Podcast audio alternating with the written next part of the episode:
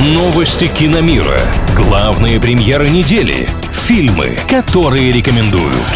Киномания на правильном радио. Всем привет, с вами Маша Сафонова. Натали Портман о возвращении в «Звездные войны» и Mortal Kombat 2. Подробности далее.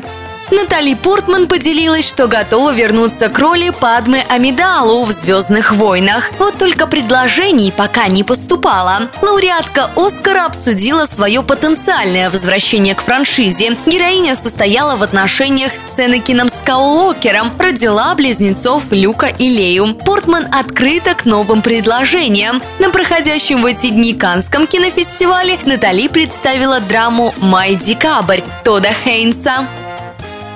Стало известно, где начнутся съемки Mortal Kombat 2. Для экранизации выбрали экзотическую локацию в Австралии.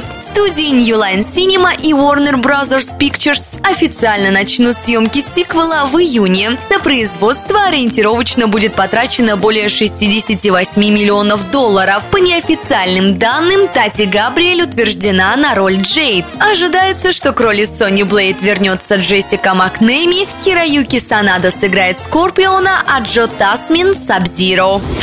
Киномания на правильном радио.